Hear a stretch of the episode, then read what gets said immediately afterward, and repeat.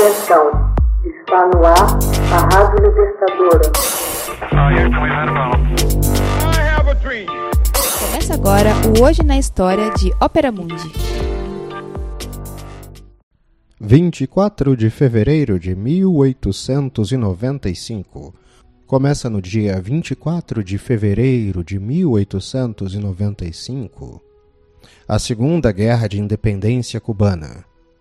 Três décadas depois da primeira tentativa de emancipação, os Estados Unidos valeram-se do pretexto de repressão desencadeado pelo governo espanhol para entrar em guerra contra Madrid e despojá-la de suas últimas colônias na América Latina e na Ásia.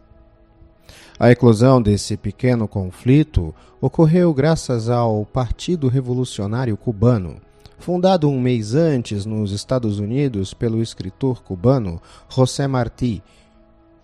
Os comandantes da Primeira Guerra de Independência, Antônio e José Maceo, que estavam refugiados na vizinha ilha de Santo Domingo, atual República Dominicana, se uniram à nova rebelião. O governador militar espanhol, general Valeriano Weyler, reage com brutalidade e proclama a lei marcial. As hostilidades voltam-se então rapidamente contra os cubanos independentistas. Em 19 de maio de 1895, José Martí é morto na Batalha de Dos Rios, da região oriental da ilha. José Maceu, por sua vez, seria assassinado no ano seguinte na Batalha de Loma del Gato. Por fim, meses depois, seria a vez de Antônio Maceu em Punta Brava. O general Euler descobriria uma aplicação inédita para o arame farpado, uma invenção de meados do século XIX utilizada nas grandes planícies estadunidenses para cercar as manadas de gado e proteger os campos. O artefato permitia instalar campos de concentração e ali reunir os camponeses das zonas rebeladas sob vigilância de um pequeno número de guardas. Cerca de meio milhão de pessoas morreriam de fome ou de doenças nestes campos de concentração cubanos. O século XX já havia começado e os horrores se alastravam.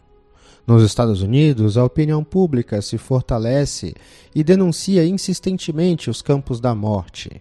Em novembro de 1897, deparando-se com um conflito sem saída, o governo de Madrid propõe autonomia a Cuba, mas a oferta é rejeitada pelos rebeldes.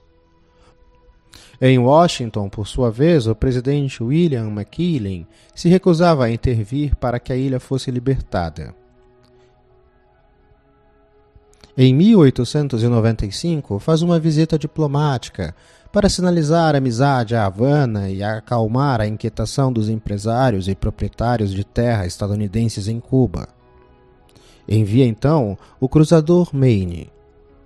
Quem poderia prever que essa visita de amizade pudesse se transformar numa guerra entre a Espanha e os Estados Unidos?